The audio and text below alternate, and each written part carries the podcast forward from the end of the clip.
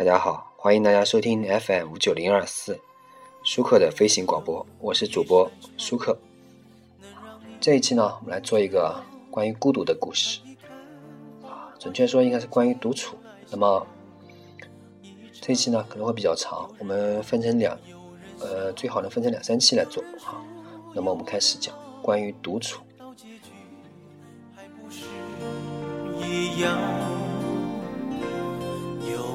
有一种爱，能让你不受伤关于独处啊，需要静下心来慢慢读。而叔本华呢，他的人生智慧里面曾经谈到了独处啊，见解非常深刻。当你独处的时候，是留给自己思考的时间；当你享受独处的时候，是自由。而真正的自由呢，是以不妨碍他人的自由为前提。叔本华曾经这样写道：“能够自得其乐，感觉到万物皆备于我，并可以说出这样的话：我的拥有就在我身。这是构成幸福的最重要的内容。因此，亚里士多德说了一句话，值得反复回味：幸福属于那些容易感到满足的人。这其中一个原因是，人除了依靠自身之外，无法有确切把握的依靠别人；另一个原因。”则是社会给人带来的困难和不便、烦恼和危险，难以胜数，无法避免。或许获取幸福的错误方法，莫过于追求花天酒地的生活。原因就在于我们企图把悲惨的人生变成接连不断的快感、欢乐和享受，这样幻灭感就会接踵而至。与这种生活必然伴随而至的，还有人与人之间的相互的撒谎。和哄骗。首先，生活在社交人群中，必然要求人们相互谦让，因此，人们聚会的场面越大，就越容易变得枯燥乏味。只有当一个人独处的时候，他才可以完全成为自己。谁要是不热爱独处，那他也就是不热爱自由，因为只有当一个人独处的时候，他才是自由的。拘谨、智者，不可避免的。伴随着社交聚会，社交聚会要求人们做出牺牲，而一个人越具备独特的个性，那他就越难做出这样的牺牲。因此，一个人逃避、忍受，亦或喜爱独处，是和这一个人自身具备的价值恰成比例。因为在独处的时候，一个可怜虫就会感受到自己的全部可怜之处，而一个具有丰富思想的人只会感受到自己丰富的思想。一言以蔽之。一个人只会感觉到自己的自身。进一步而言，一个人在大自然的级别中所处的位置越高，那他就越孤独，这是根本的，同时也是必然。如果一个人身体的孤独和精神的孤独互相对应，那反倒对他有大有好处。否则，跟与己不同的人进行频繁的交往，会搅乱精神，并被夺走自我，而对此损失，他并不会得到任何补偿。大自然。在人与人之间的道德和智力方面定下了巨大差别，但社会对这些差别视而不见，对每一个人都一视同仁。更有甚者，社会地位和等级所造成的人为的差别取代了大自然定下的基础。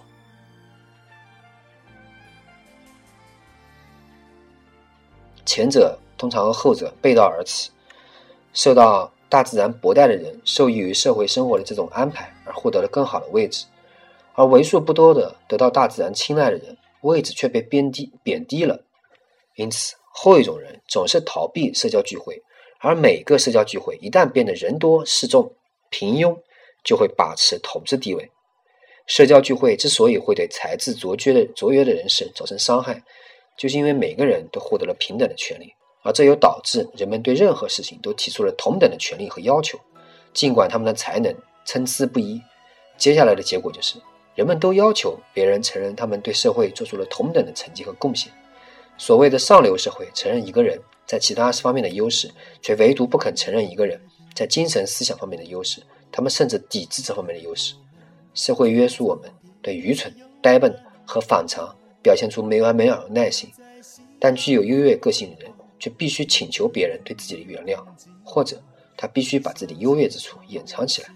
因为优越突出的精神思想的存在，本身就构成了对他人的损害，尽管他完全无意这样做。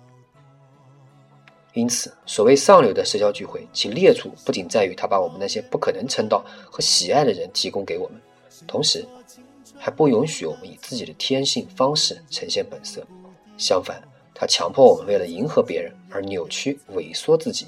具有深度的交谈和充满思想的话语，只能属于有思想丰富的人所组成的聚会。在泛泛和平庸的社交聚会中，人们对充满思想见识的谈话绝对深恶痛绝。所以，在这种社交场合，要取悦他人，就对绝对有必要把自己变得平庸和狭窄。因此，我们为达到与他人相像、投契的目的，就只能拒绝大部分的自我。当然，为此代价，我们获得了他人的好感。但一个人越有价值，但他就越会发现自己这样做实在是得不偿失。这根本就是一桩赔本的买卖。人们通常都是无力还债的，他们把无聊、烦恼、不快和否定自我强加给我们，但对此却无法做出补偿。绝大多数的社交聚会都是这样的实质。放弃这种社交聚会以换回独处，那我们就做成了一桩精明的生意。另外，由于真正精神思想的优势不会兼容于社交聚会，并且也着实难得一见。为了代替它，人们就采用了一种虚假的、世俗常规的、建立在相当随意的原则之上的东西，作为某种优越的表现。它在高级的社交圈子里传统的传递着，就像暗语一样，可以随时更改。这也是人们名之为时尚或时髦的东西。但是，当这种优势一旦与和人的真正优势互相碰撞，它就马上显示其弱点，并且。当时髦进入时，常识也就隐退了。大致说来，一个人只能与自己达至最完美的和谐，而不是与朋友或者配偶，因为人与人之间存在个性和脾气方面的差异，肯定会带来某些不相协调，哪怕这些不协调只是相当轻微。因此，完全、真正的内心平和和感觉宁静，这是在这世间仅次于健康的至高无上的恩物。也只有在一个人孤身独处的时候才可以觅到，而要长期保持这一心境，这只有深居浅出才行。那么，这样一个人自身又伟大又丰富，那么这个人就能享受这一贫乏的市场所能寻觅到的最快活的状况。确实，我们可以这样说：友谊、爱情和一种荣誉紧紧地把人们连接在一起。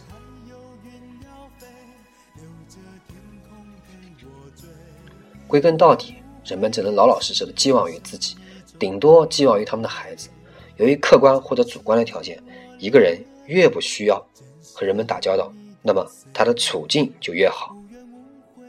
孤独的坏处，就算不是一下子就让我们感觉到，也可以让人一目了然。相比之下，社交生活的坏处就大得多了。消遣。闲聊和其他与人的交往的乐趣，掩藏着巨大、通常是难以弥补的祸害。青年人首要学会的一课，就是承受孤独，因为孤独是幸福、安乐的源泉。据此可知，只有那些依靠自己的，能从一切事物当中体会到自身的人，才是处境最妙的人。所以，西塞罗说过。一个完全依靠自己，一切称得上属于他的东西都存在于他的自身的人，是不可能不幸福的。除此之外，一个人自身拥有越多，那么别人能够给予他的也就越少。正是这一自身充足的感觉，使具有内在丰富价值的人不愿为了与他人的交往而做出必须的显而易见的牺牲。他们更不可能主动寻求这些交往而否定自我。相比之下，由于欠缺自身内在。平庸的人喜好与人交往，喜欢迁就别人，这是因为他们忍受别人要比忍受他们自己来的更加容易。此外，在这个世上，真正具备价值的东西并不会受到人们的注意，受人注意的东西却往往缺乏价值。每一个有价值的、出类拔萃的人都宁愿隐退归隐，这就是上述事实的证明和结果。据此，对于一个具备真实价值的人来说，如果他懂得尽量减少自己的需求，以保存或者扩大自己的自由，尽量少与他的同类接触，因为这世上人是无法避免与其他同类打交道的。那么，这个人也就具备了真正的人生智慧。促使人们投身于社会交往的，是人们欠缺忍受孤独的能力。在孤独中，人们无法忍受自己，他们的内心的厌烦和空虚驱使他们热衷于与人交往和到外地旅行观光。